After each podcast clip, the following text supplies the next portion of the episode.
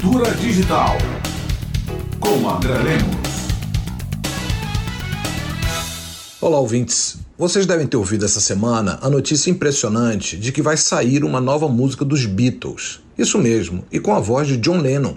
Isso será possível pelas proezas da inteligência artificial, que consegue retirar a voz do Beatle assassinado de uma fita demo gravada em sua casa em Manhattan. Se ele gostaria que isso fosse feito, ainda não há inteligência artificial que possa esclarecer. Mídias têm esse caráter fantasmagórico, espectral, como diria o filósofo francês Jacques Derrida. Ouvimos vozes, vemos imagens, lemos textos de autores que estão em outros lugares ou que já morreram pela ação das tecnologias de comunicação. Elas conseguem driblar constrangimentos do espaço e do tempo, como vocês estão ouvindo a minha voz agora, de qualquer lugar do mundo. E isso desde as pinturas rupestres, da escrita, até chegarmos hoje à internet.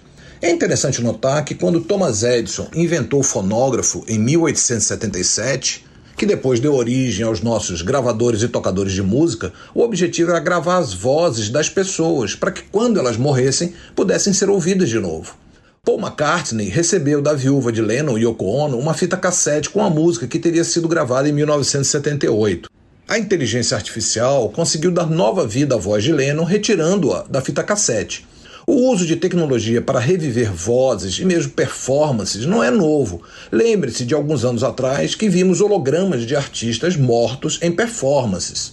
Paul McCartney disse que não usa a internet, mas que a inteligência artificial é o futuro e que temos de ver onde isso vai dar. Certamente, mas não só ver. Temos que pensar em formas de regulação.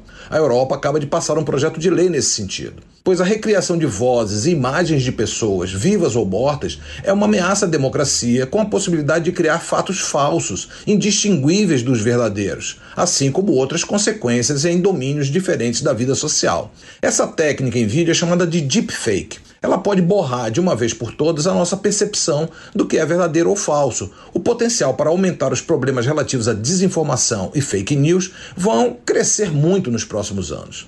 No caso da música dos Beatles, tendo Paul McCartney à frente, é de se esperar uma grande obra. Então, viva a inteligência artificial. Mas, como toda técnica, seus problemas são imanentes. Ela precisa ser discutida, vislumbrando seus desdobramentos. A sociedade deve, portanto, se posicionar com inteligência sobre os destinos da inteligência artificial. Eu sou André Lemos, professor titular da Faculdade de Comunicação da UFBA.